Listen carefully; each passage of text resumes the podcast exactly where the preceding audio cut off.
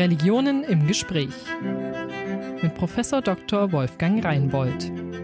Herzlich willkommen zu Religion im Gespräch. Heute, Sie erkennen es im Hintergrund, einmal wieder aus den Räumen des Islamkollegs in Osnabrück.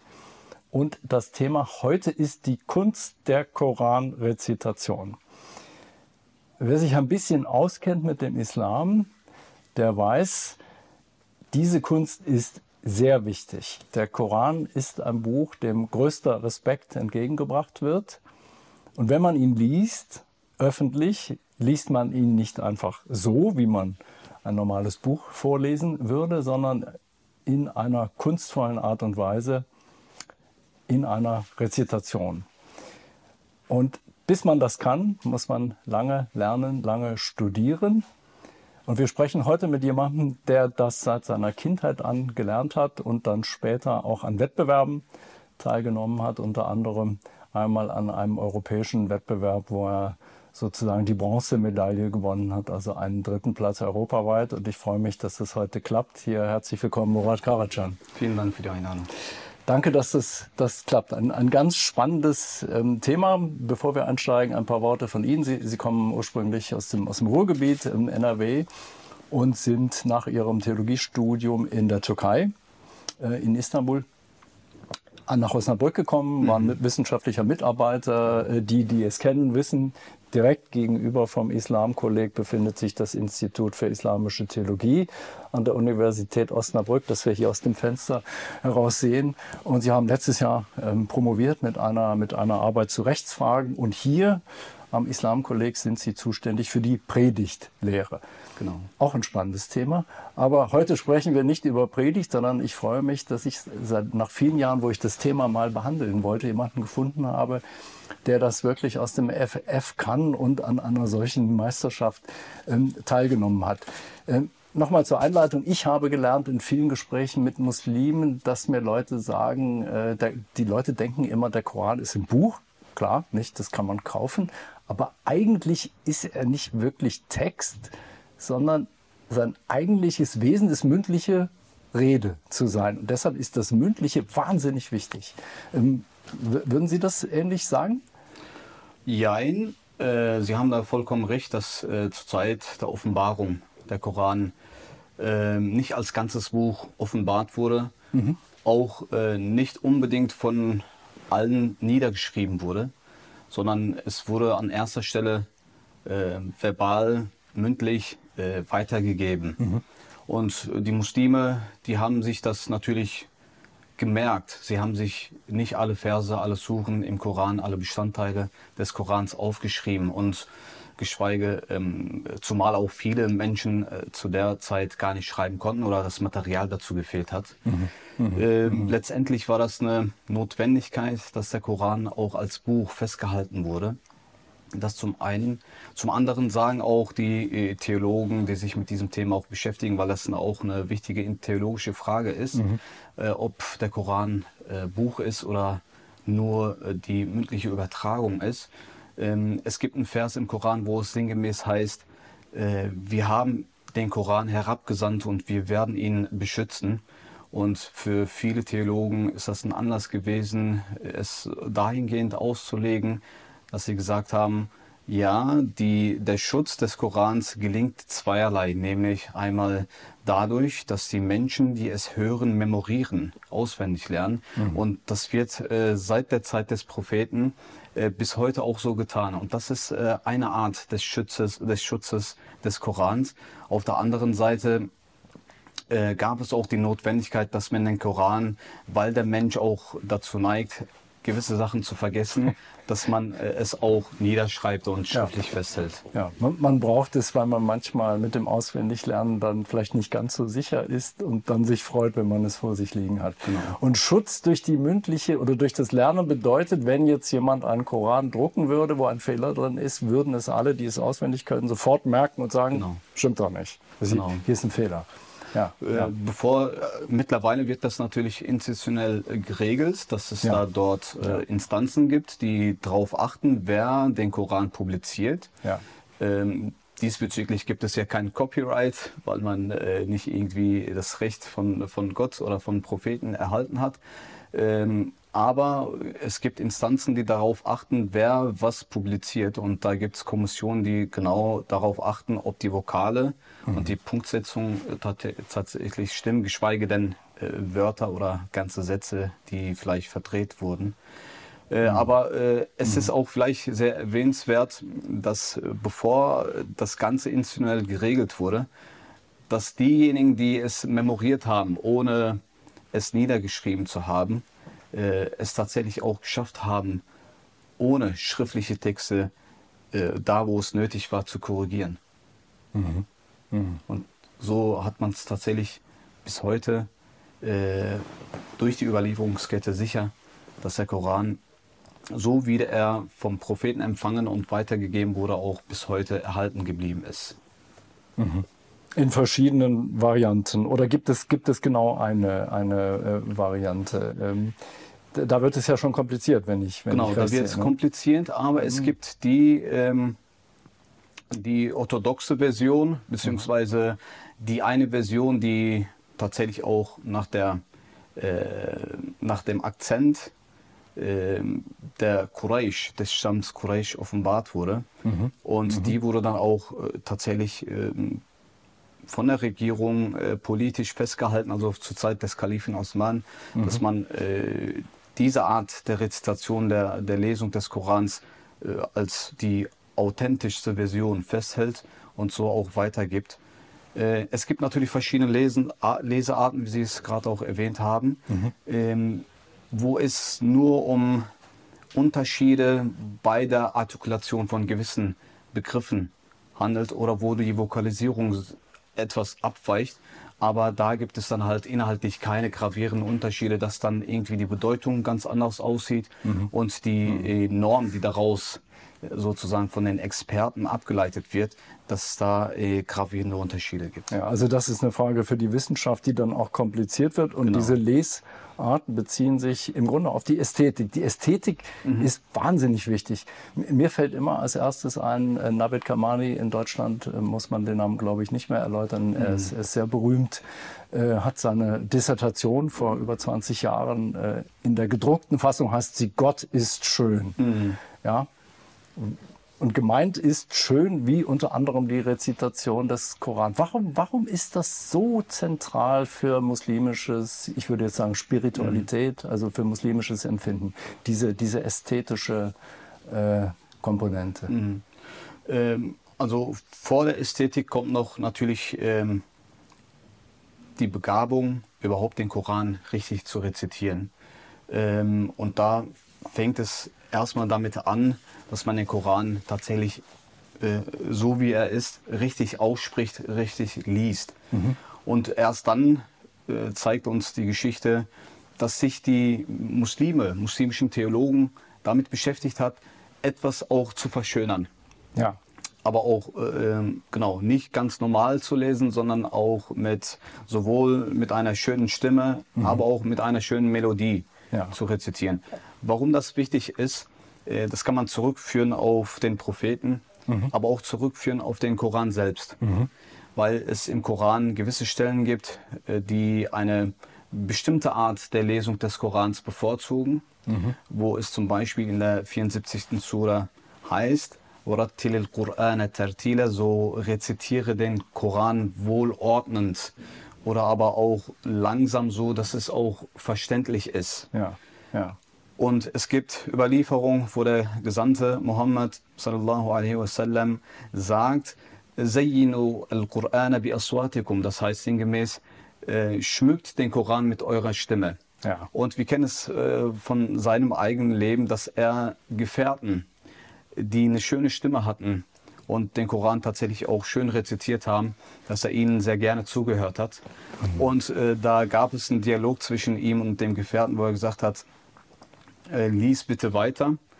Äh, und der Gefährte hat sich natürlich ähm, äh, nicht geweigert, aber er hat sich äh, äh, ja, ein bisschen zurückgehalten und gesagt, oh du Prophet, ähm, oh Gottes Gesandter, obwohl der Koran zu dir gesandt wurde, äh, ist es mhm. denn nicht unangenehm, dass ich es mache? Mhm. Hat er mhm. gesagt, mach es bitte, du hast eine schöne Stimme und ich, ich äh, habe es gern, dass ja. ich es von guten Stimmen höre. Ja. Ist einfach ein, ein, ein, Wohlgenuss, wenn man, wenn man eine schöne Stimme genau. hört, der dann auch jetzt die Frage, darf man sagen, singt oder würden Sie sagen, singen ist ein falscher Ausdruck?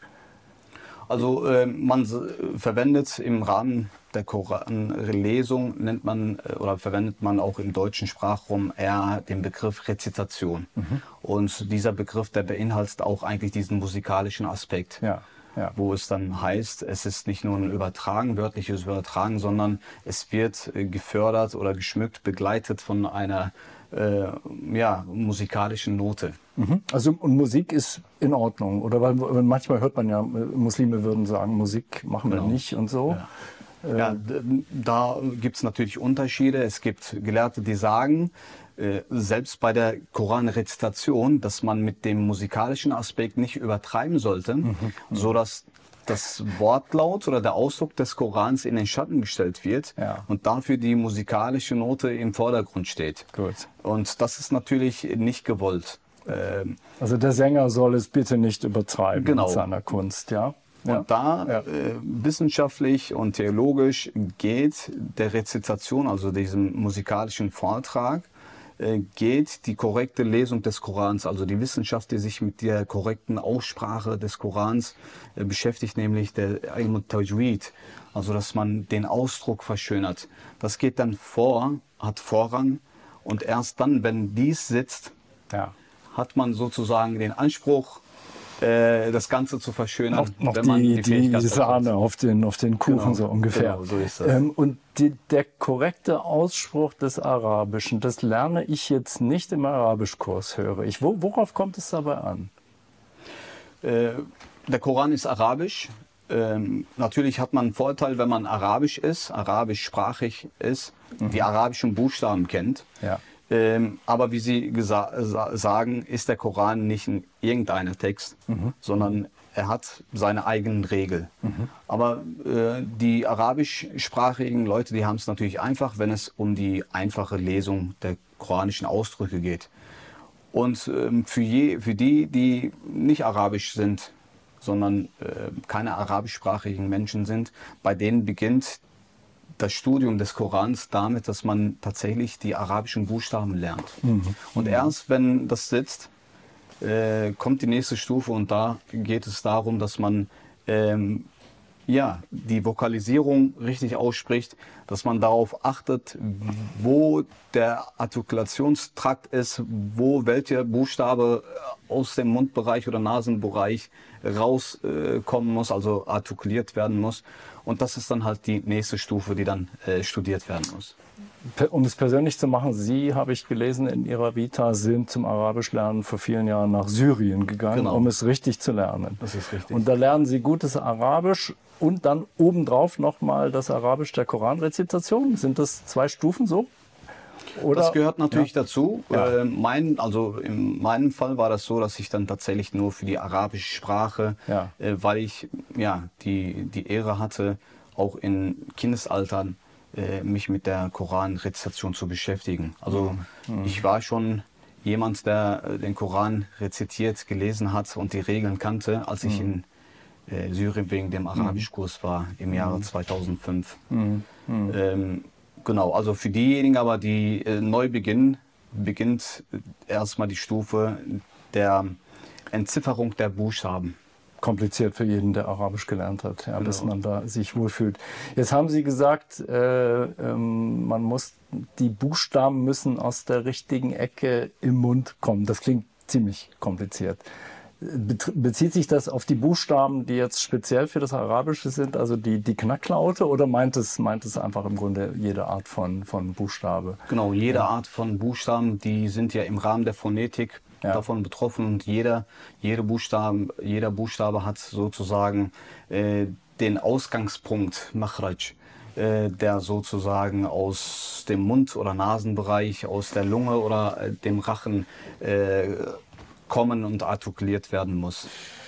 Genau, sobald die Position, der Ausgangspunkt nicht ganz stimmig ist, kann es dazu führen, dass die Aussprache falsch ist.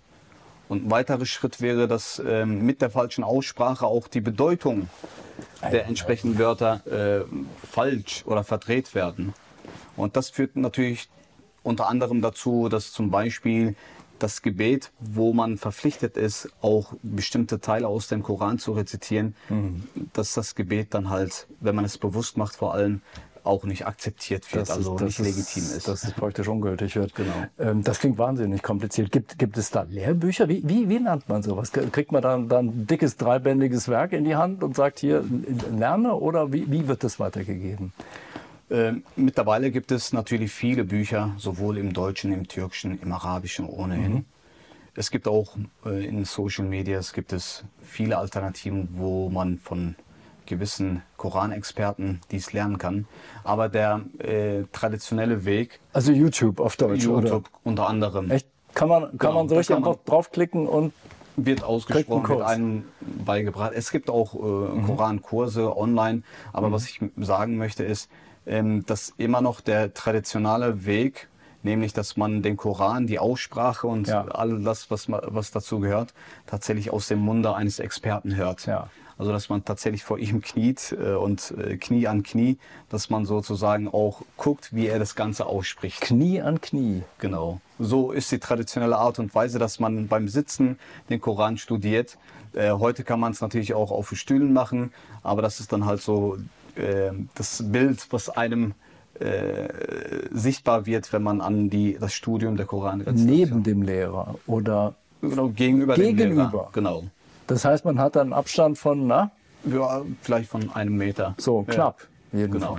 Aber wichtig ist, dass man tatsächlich, man nennt äh, egal wie du es lernst, aber der beste Weg ist, dass man es von einem schönen Munde hört, von einem, äh, ja, äh, Munde eines Experten lernt. Ja, und dann im Grunde auch sieht, wie er den Mund formt und solche genau, Dinge, ja? Genau. Oder wo und er die korrigiert, da wo es notwendig wo ist. Wo er die Nase bläht und wo nicht genau. und so weiter. Mögen Sie mal ein Beispiel geben für ein Wort, was man richtig ausspricht und falsch ausspricht, wenn das, genau. wenn das genehm ist, ähm, dass es ja, ja also äh, die arabische Sprache ist ja eine Sprache, wo der Rachenraum, wo der Hals tatsächlich auch viel verwendet wird bei Artikulation von bestimmten Buchstaben, ja. nämlich dass man äh, den Buchstaben ein zum Beispiel tatsächlich äh, vom Hals, vom Rachen, von der Kehle ja. äh, sozusagen äh, ausspricht.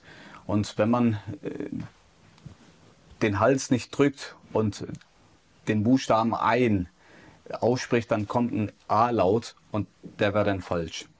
Mhm. Oder äh, mhm. dass man, es gibt drei Lauten von Ha's im mhm. Arabischen, mhm. äh, sowohl im Deutschen als auch im, äh, im Türkischen vor allem, hat man nur einen H. Ja. Ja. Und äh, im, Tür im Arabischen gibt es da drei Versionen, nämlich einmal H, mhm. das was mhm. aus, der, äh, aus dem Hals kommt, Cha, ein tieferer Punkt aus der Kehle und H ist ein Laut, das aus der Lunge kommt. Und ähm, alle drei werden zum einen anders ausgesprochen, weil mhm. der Ausgangspunkt anders gelegen ist. Mhm. Und all die äh, haben ihre Bedeutung, beziehungsweise ja. da, wo man die Aussprache falsch tätigt, dass die Bedeutung sich ändern kann. Ein typisches klassisches Beispiel ist, wenn man anstatt Khalaqa, also mit Kha, mhm. Halaqa sagt, mhm. dass die Bedeutung derart äh, sich verändert, dass aus Erschaffen, Rasieren äh, genau die Bedeutung daraus kommt. Ja. ja. ja. Sowas gibt es ja im Deutschen auch, wenn man die Betonung ein bisschen falsch legt, dann, dann genau. hat man eine völlig falsche, eine völlig falsche äh, Bedeutung. Und man merkt es immer dann, wenn man nicht Muttersprachler ist. Genau. Wo die Muttersprachler merken das gar nicht. Es merken die, die die, die Sprache als Fremdsprache lernen, äh, wie, wie schwierig das ist. Und im Arabischen kommen eben, wie Sie sagen, diese, diese besonderen Buchstaben dazu, die wir im Deutschen in dieser Weise nicht haben und die es mhm. kompliziert macht, gerade durch die vielen, die vielen Knacklaute. Ich weiß, wenn man Theologie evangelisch studiert, lernt man ja Hebräisch. Auch dort gibt es ein mhm. Ein. Ja. Und die Hebräischlehrer geben sich große Mühe, äh, zu, äh, weiterzugeben, wie man ja. das ausspricht. Und das ist kompliziert. Und ja. viele knacken gar nicht mehr. Aber im Arabischen Lernen äh, erfahre ich, muss, muss man es können, auch damit die Bedeutung sich dann, dann äh, nicht verschiebt. Genau. Also das ist die Grundlage. Arabisch ähm, lernen. Ähm, wenn Sie das jetzt machen in der Moschee, wann haben Sie begonnen mit, mit, mit solchen Dingen? Als, als Kind mit, mit. Genau, also ich habe begonnen mit sieben die Moschee sieben. zu besuchen. Ja. Und da ging es erst, wie gesagt, mit den Buchstaben. Und relativ früh ähm, habe ich dann begonnen, tatsächlich den Koran zu lesen. Mhm. Ähm, und mit zwölf begann dann die äh, Geschichte mit den Koran-Wettbewerben. Ja. Ja. Und das ging dann offiziell bis zum 18. Lebensjahr. Ja. Und genau, ab da begann auch gleichzeitig mein Studium ungefähr. Und da habe ich mich eher auch für den Koran an sich als Text Mhm. äh, interessiert. Genau, und das fing relativ früh an. Versuch nochmal äh, zurück. Sie haben Arabisch später erst gelernt. Ist es richtig? Das heißt, Sie rezitieren den Koran, ohne beim Rezitieren zu verstehen, was Sie rezitieren? Genau, das ist richtig. Das ist äh, immer der Fall oder meistens der Fall bei Ja. äh, denen, die nicht arabisch sind. Ja, ja, Und das ist äh, weit verbreitet. ja. Warum das so ist, natürlich ist es wünschenswert zu verstehen, was man liest. Ja. Ohne Ja. Frage. Ja. Aber es sind zwei Paar Schuhe. Also, dass man eine Sprache entziffert, dass man tatsächlich die Buchstaben voneinander trennen kann, es richtig ausspricht, ist eine Sache. Aber dass man die Sprache auch versteht, ist eine andere Sache. Mhm. Warum man sich aber trotzdem die Mühe macht, den Koran zu entziffern, auch wenn man es nicht versteht, Mhm. äh, liegt an der Begründung, dass ähm, die Rezitation des Korans an sich, auch wenn man es nicht versteht, eine gottesdienstliche Handlung ist. Ja. Und es ist eine, ein Pflichtbestandteil von gewissen gottesdienstlichen Handlungen, wie vor allem das Gebet, das fünfmal am Tag wiederholt wird.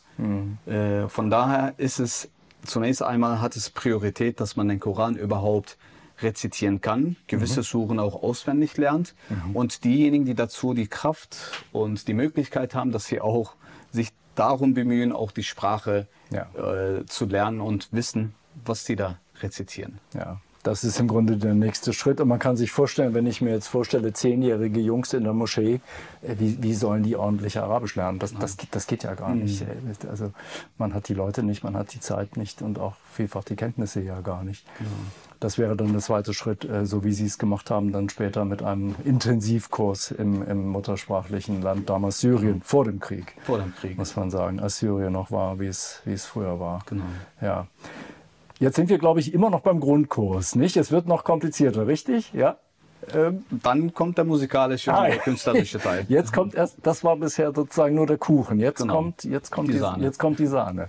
Äh, Und wa- was genau, äh, worauf kommt es an?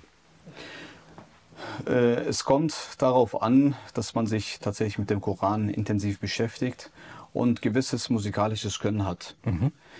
Äh, warum man den Koran äh, ja, musikalisch auch schmückt, begleitet mit, einer, mit einem musikalischen Können, äh, liegt, wie gesagt, an der Förderung des Propheten, dass er es gerne hatte. Ja. Und dass er auch die muslimische Gemeinde auch dazu gefördert hat, dass man es nicht ganz einfach vorträgt, sondern auch musikalisch begleitend vorträgt.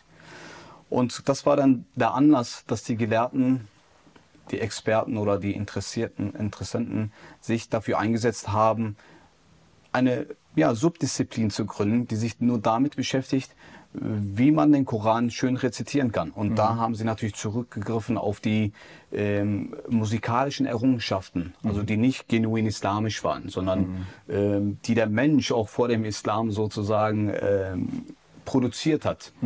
Und da war aber es, war es wichtig, das Ganze in Anführungsstrichen zu islamisieren.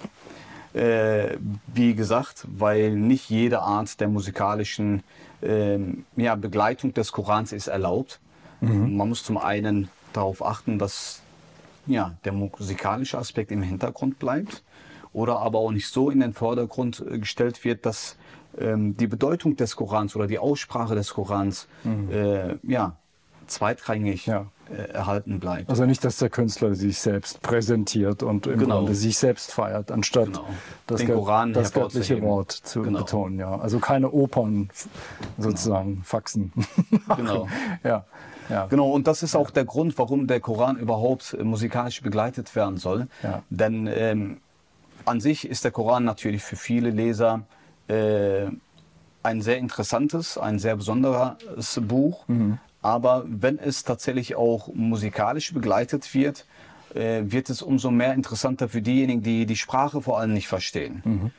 Äh, und so wie die Funktion der Musik allgemein ist, dass man sozusagen Emotionen hervorhebt, dass man die Menschen zum Nachdenken bringt oder dass man sie auch die Seelen berührt, dass man sie auch pausieren lässt, ein bisschen runterholt. Äh, so wie diese Funktionen für Musik allgemein gelten, so gilt es auch für den Koran, dass man äh, aus diesem Grund den Koran auch musikalisch schmückt. Das heißt, man verstärkt die Emotion, die der Text enthält. Also Genau. wenn er besinnlich ist, werde ich besinnlich. Äh, wird man auch, wenn er ein bisschen, es gibt ja aggressive Texte, wird man Genau. dann, ja, So sollte man es machen. Darauf achten die Experten Ja. Und die ganzen Meister, die es auch können und auch weiterbringen, äh, weiter vermitteln, äh, dass tatsächlich auch darauf geachtet wird, dass man nicht irgendwie die musikalische Begleitung realisiert, sondern dass man auch genau darauf achtet, wo man welche Melodie verwendet, wo man die höhere Stimmlage anwendet als die tiefere. Und da kommt, wie Sie es auch angedeutet haben, auf die Bedeutung. Ja. Weil es frohe Botschaften geht, Ja. äh, gibt im Koran. Und da können Sie nicht äh, in einer tieferen Stimmlage rezitieren, als ob es da um äh, ja, die, die Beschreibung der Hülle geht. Sondern es geht da um eine frohe Botschaft, die Sie auch tatsächlich mit dieser Melodie den Leuten äh, tatsächlich implizieren. die frohe müssen. Botschaft hat eine höhere Stimme als die Hölle. Oder es hört sich freundlicher an. Ah ja. Ja, genau. Und das ist allgemein festgelegt. Oder haben Sie als Rezitator jetzt die Freiheit zu sagen, ich mache das heute mal so, weil ich finde das heute gerade so passend. Geht das? Hat man Freiheiten? Oder ist es genau definiert? Es ist äh, definiert, es, ist, es sind Empfehlungen. Ähm, Man würde sachlich gesehen nichts falsch machen, wenn ich zum Beispiel äh, Verse aus dem Koran, die, wie gesagt, die Aussagen von Freveler, die Gott an dieser Stelle vielleicht auch ein bisschen tadelt, dass ich sie in einer fröhlichen Art und Weise wiedergebe, äh, wäre ähm, mein Gebet trotzdem gültig. Aber es wäre aus künstlicher Perspektive nicht angemessen. Genau, und darauf achtet man ja auch äh, im Musikstudium, dass man äh, versucht, durch die, äh, die, durch die Melodie die Zuhörer äh, dazu zu veranlassen, die dort beschriebene Situation auch tatsächlich äh, zu erleben. Und darauf wird geachtet. Also schon auch ein bisschen die Frage, die sich jede Dirigentin, jeder Dirigent stellt. Genau. So, wie genau mache ich das? Es gibt ja hunderte Möglichkeiten. Würden Sie, ich frage mal persönlich, würden Sie Ärger bekommen in der Moschee, wenn Sie es falsch machen? Kommen die Leute dann und sagen, hier, es geht Das aber so wissen nicht? die meisten nicht, weil die den Koran nicht verstehen. Und deshalb können die nicht sagen, ja, Hoja oder ja, Imam, Ja. äh, warum hast du jetzt äh, die Beschreibung der Freveler in einer fröhlichen Art und Weise Ja. gemacht? Das können aber äh, die, ja, die Meister oder die, Die Profis. Die Profis Würden dann kommen und sagen, genau. so nicht. Genau, das ist eine Nuance. Ja.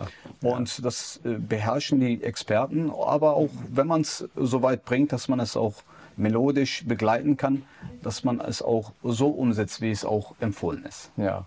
Und Sie haben jetzt gesagt, Tonhöhe. Sind das die entscheidenden Unterschiede? Ähm, Unter oder- anderem. Ja, Oder dass man auch die Melodien, die musikalischen Melodien, die man äh, in der Fachsprache Maqamat nennt, dass man dort auch auf die Melodie achtet. Äh, es gibt da, und diese Erkenntnis wurde halt von den Experten äh, erarbeitet, dass man gewisse Stellen im Koran, aber auch den Gebetsruf zum Beispiel, äh, zu verschiedenen Zeiten mit einer verschiedenen und passenden Melodie begleitet. Der Adhan, also der Gebetsruf am Frühmorgen, ist ein anderer als die Melodie für den Adhan am späten Abend. Oder noch anders ist es, wenn der Gebetsruf mittags gerufen wird, wo die Menschen tatsächlich aktiv sind, am Arbeiten sind, vielleicht auch Trost benötigen äh, und st- vom Stress der ganzen Tätigkeiten, die sie dort bewältigen, äh, runterzukommen. Und dementsprechend werden auch Melodien äh, angewandt. Makamat, haben Sie Maqamat, gesagt. genau. Ähm, also, Sie haben gesagt, Tonarten. Ist es vergleichbar mit dem uns vertrauten Modell C-Dur, D-Dur und so weiter, äh, A-Moll etc.? Oder, Genau. oder, ja? Ja, also wie äh, zu Beginn auch gesagt, die musikalischen Exper äh, Erkenntnisse, die sind universell. Äh, die sind nicht genuin islamisch, sondern ähm, die werden auch aufgerufen von früheren, also von, von Ja. Erkenntnissen noch vor, der, vor dem Islam. Aber wie gesagt, äh, so wie auch andere Aspekte in der Geschichte in Anführungsstrichen islamisiert wurden, also so angepasst wurden, dass es auch islamisch vertretbar ist, mhm. äh, hat man auch äh, sich an den musikalischen Errungenschaften bedient mhm. und versucht, okay, diese Melodie, die würde zu diesem Text, zu dieser Passage, aber auch zu diesem Gebetsruf jetzt passen. Ja. Und da gab es dann halt die Note der, der muslimischen Experten, die es dann so festgelegt haben, äh, und äh, beschrieben haben, es ist so in Ordnung, dass man den Ersan so und nicht anders liest. Auch mhm. wenn es natürlich sachlich und inhaltlich korrekt wäre, mhm. weil die Bedeutung sich nicht verdrehen würde. Mhm. Äh, bevor Sie vielleicht mal, mal, ein paar Beispiele geben, dass mhm. es da nochmal praktisch wird, nochmal die Frage, wenn ich jetzt einen bestimmten Teil einer bestimmten Suche rezitiere, rezitiere ich den immer gleich oder mache ich es in einem Jahr so und im nächsten Jahr anders? Wie, wie halten Sie es damit? Ist es genau fixiert oder gibt, gibt es die Möglichkeit, sozusagen nach Tagesform mhm. mal so, mal so äh, es vorzutragen? Ja, in der Praxis ist es ähm, eigentlich so, dass die Imame oder die Rezitatoren es meistens unbewusst sehr abweichend machen. Also mhm. dieselbe Stelle mal so, mal anders rezitieren. Okay. Ja, ja. Aber die Experten, die achten schon darauf, welche Stelle wie rezitiert wird. Wie gesagt, mhm. die frohe Botschaft ja. auch dementsprechend rüberbringen als eine eher äh, positive, sondern eine negative Nachricht. Ähm, genau, und da wird darauf geachtet. Und bei den musikalischen Melodien, bei den Makamat, äh, übersetzt oder beziehungsweise äh, umgesetzt auf die Adhan, die, die Gebetsrufe, ähm, da achtet man schon drauf, auf die Gemütslage der Menschen. Nicht unbedingt auf die Bedeutung des Ersahns, sondern es kommt darauf an, äh, zu welcher Zeit die Menschen allgemein wo und was machen. Mhm. Und so ist der Ersan für den Morgengebet anders. Der weckt, oder was der macht weckt, der? Der mhm. weckt, aber in einer sanften Art und Weise. Damit sich die Leute nicht erschrecken. Also nicht wie so ein aufgeregter Radiowecker oder so. Gar nicht, sondern, ja. genau. Die achten darauf, ja. dass die es äh, das Erwecken tatsächlich in einer sanften Art und Weise geschieht. Mhm. Mhm. Und dass die äh, Menschenpsychologie nicht irgendwie aggressiv auf diesen Gebetsruf äh, reagiert, sondern äh, was ist das für ein schöner Ton, was ja. ist das für eine schöne Melodie, die mich gerade erweckt, mhm. da mache ich doch gerne mit oder höre doch weiter mhm. Mhm. zu. Mhm. Mögen, genau. Sie, mögen Sie ein Beispiel geben? Genau, also äh, sanfte Melodie für äh, den äh, morgigen mhm. oder den früheren Gebetsruf, äh, der würde sich ungefähr so anhören. Allahu Akbar, Allahu Akbar. Allahu Akbar,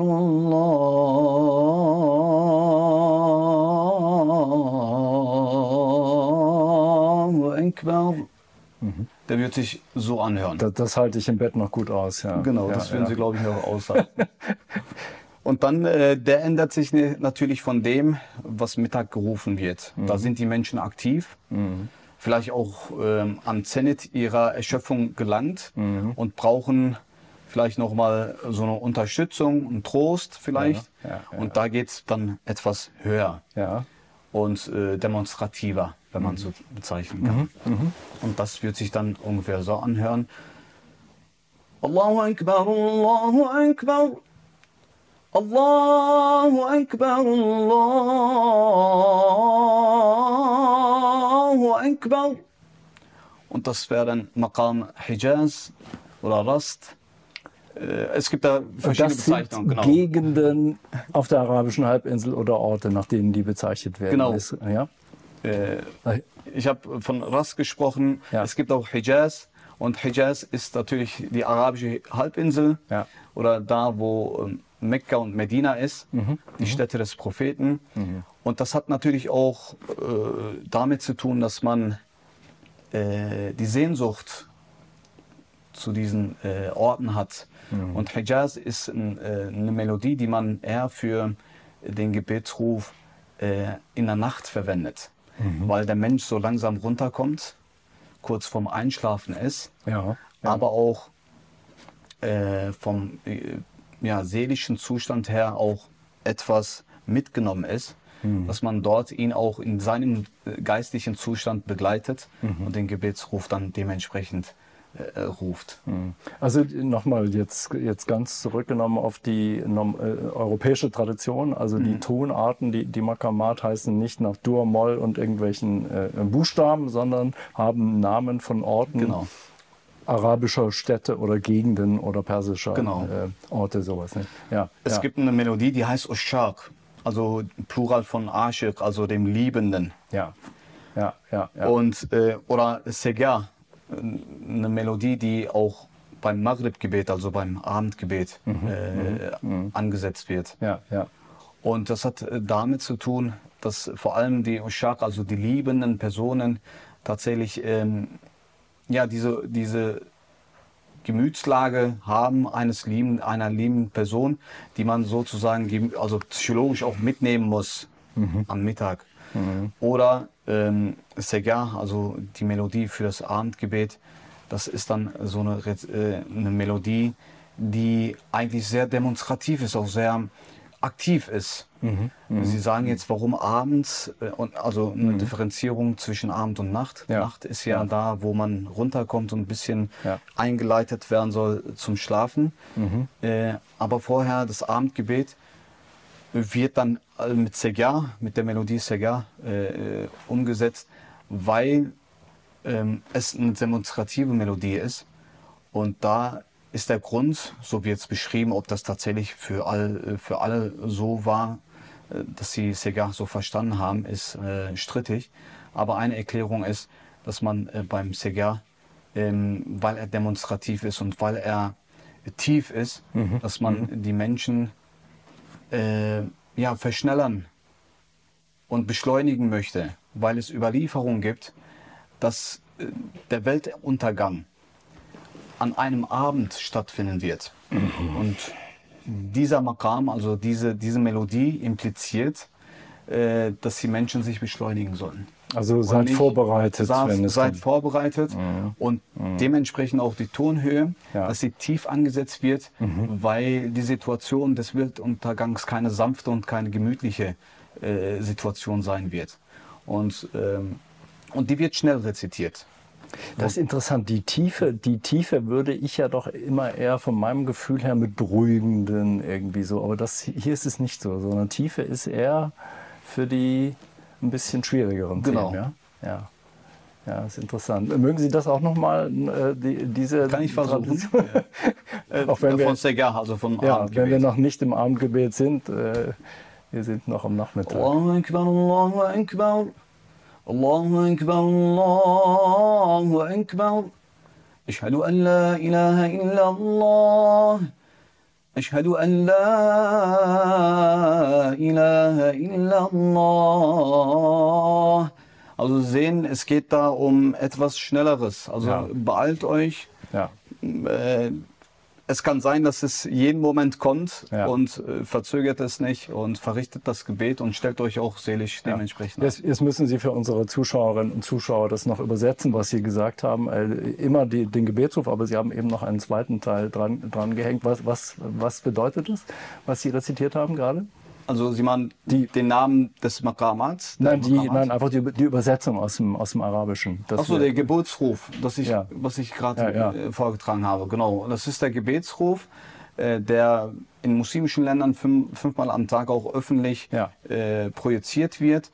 Äh, das ist der Gebetsruf, wo es heißt, Allahu Akbar, Allah ist groß, größer oder am größten, mhm. Weil es superlativ sein kann ähm, oder ist. Groß, größer, am größten. Genau. Alles drei also möglich. Alle drei möglich. Äh, und dementsprechend wird es auch aufgefasst. Ja. Äh, dann der zweite Teil, Ishadu Allah ilaha illallah, also ich bezeuge, dass es äh, dass es keine Gottheit gibt oder keinen Gott außer mhm. Allah. Mhm. Mhm. Und weiter geht es dann mit Ashadu anna Muhammad Rasulullah. Und das würde bedeuten, ich bezeuge zudem auch, dass der Prophet Mohammed tatsächlich Gottes Gesandter ist. Ja, also das muslimische Glaubensbekenntnis, wie man Genau. Äh, und dann äh, geht es weiter, was dann eher mit dem Gebet zu tun hat, nämlich Hayya al Salah kommt zum Gebet, mhm. mhm. Hayya al Falah kommt zur Erlösung. Ja. Weil das Gebet tatsächlich äh, das zentrale äh, Gebet ist oder die zentrale gottesdienstliche Handlung ist im Islam. Mhm. Und äh, sie wird verstanden auch unter anderem als die, der Ruf zur Erlösung, ja. zur Errettung. Genau. Und äh, dann weiter geht es dann mit Allahu Akbar, Allahu Akbar, also dieser Ruf, Allah ist größer oder am größten wird nochmal wiederholt am Ende und beendet wird der Ruf mit La ilaha illallah, also es gibt keinen Gott außer Allah. Mhm. Mhm.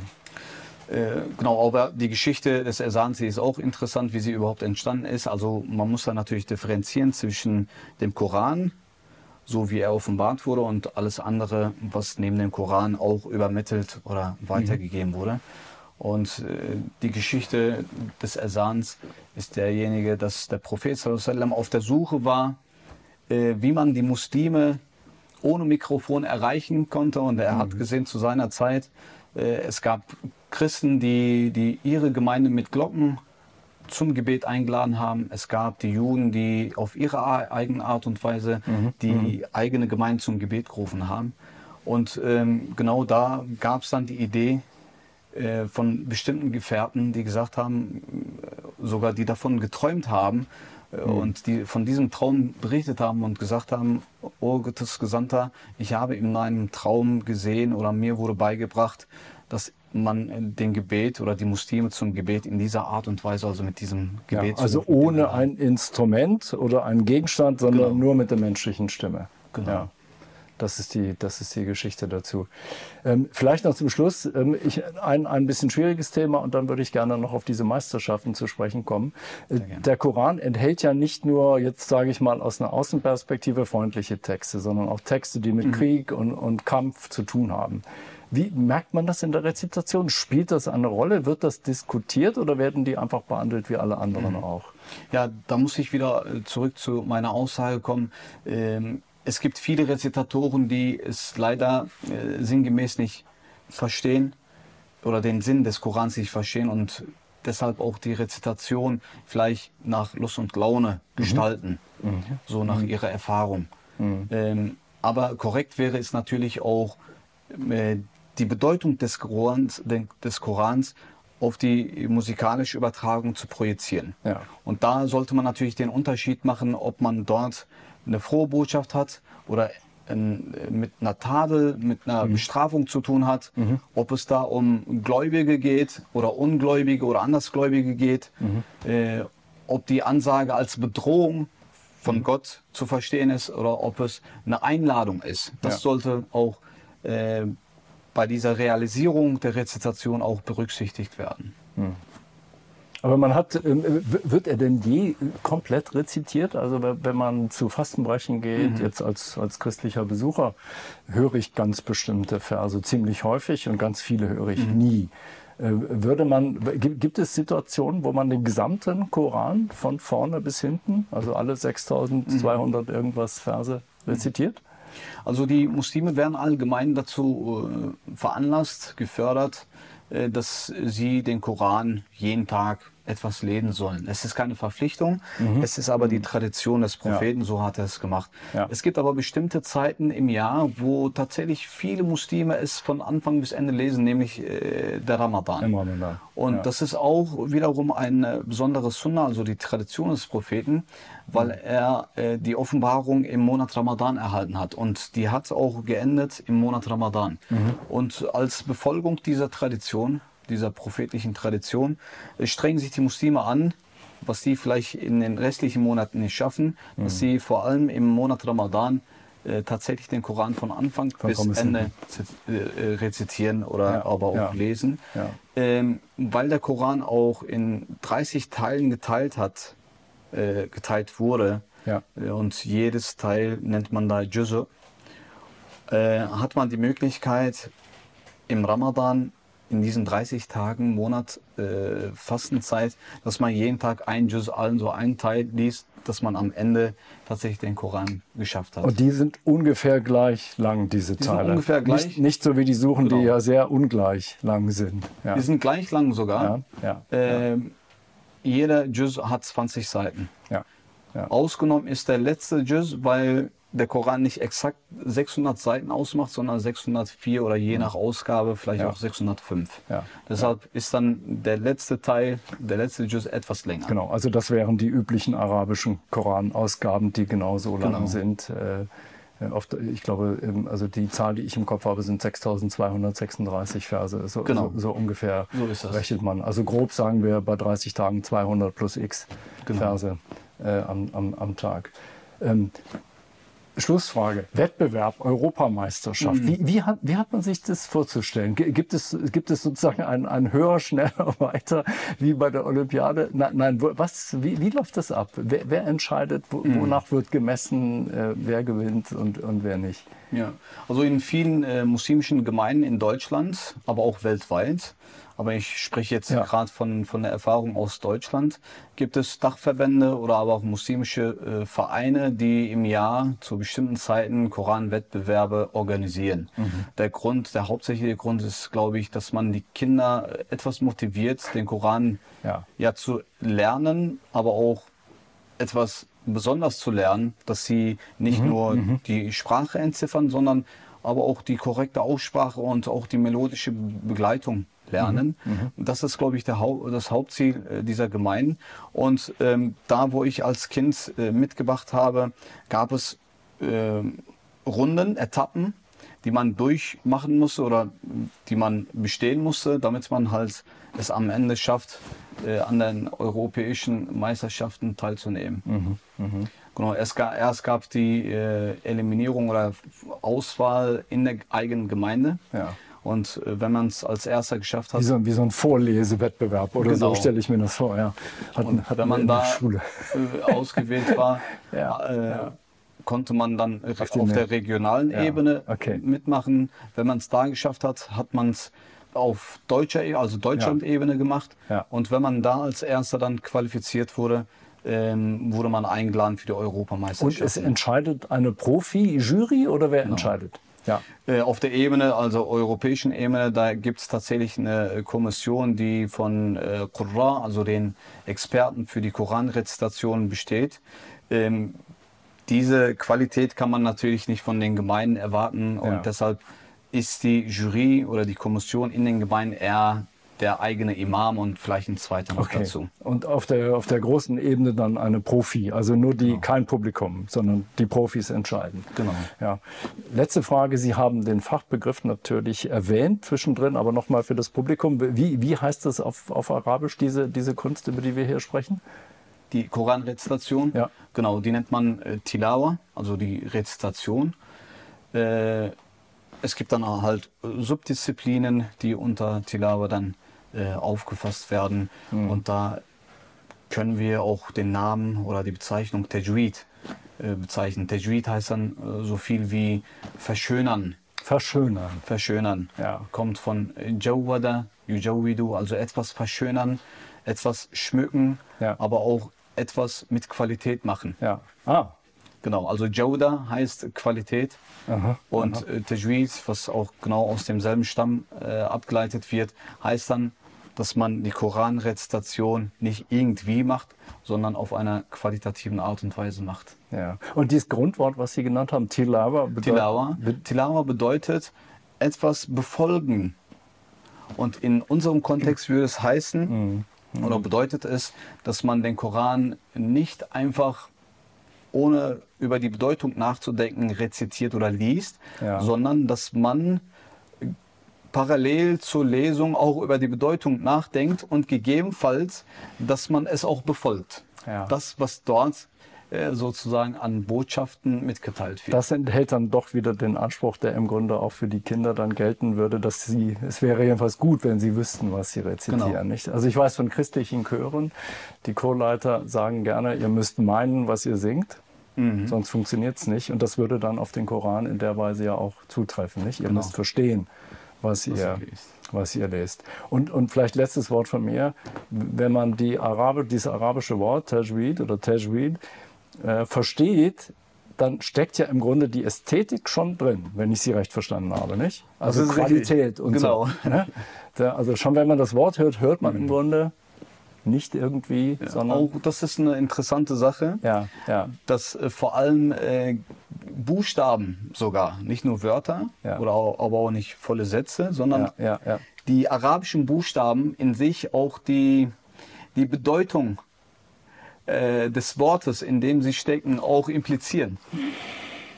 Dass zum Beispiel der Buchstabe Rein g- äh, meistens für Wörter äh, verwendet wird, die mit, mit dem ja, Verstecken, Verbergen zu tun haben. Rein. Oder dass zum Beispiel äh, der Buchstabe Shin äh, äh, auch mit dem äh, ja, mit, mit einer Implikation zu tun hat, äh, die, die Bedeutung des Wortes, in der sie steckt, auch impliziert. ja, ja. Und ja. äh, genau, also äh, auch die Buchstaben, die, die haben sozusagen ihre Funktion, nicht nur, dass sie Wörter bilden, sondern dass sie auch die Bedeutung implizieren. Ja, da kommen wir jetzt in die Tiefen des Arabischen. Das könnten wir mit dem Hebräischen genauso machen, äh, äh, wo, wo, wo zum Teil schon die Form der Buchstaben eine bestimmte Bedeutung hat, die man, äh, die man entdecken kann. Und dann entdeckt man völlig neue Welten. Sehr spannend. Großen Dank für diesen, für diesen Einblick in die Kunst der Koranrezitation. Danke für die Einladung und danke für das Gespräch, dass ich äh, über dieses Thema sprechen Ja, konnte. danke, Herr Karlchan. Religionen im Gespräch. Eine Produktion des Evangelischen Kirchenfunks Niedersachsen-Bremen.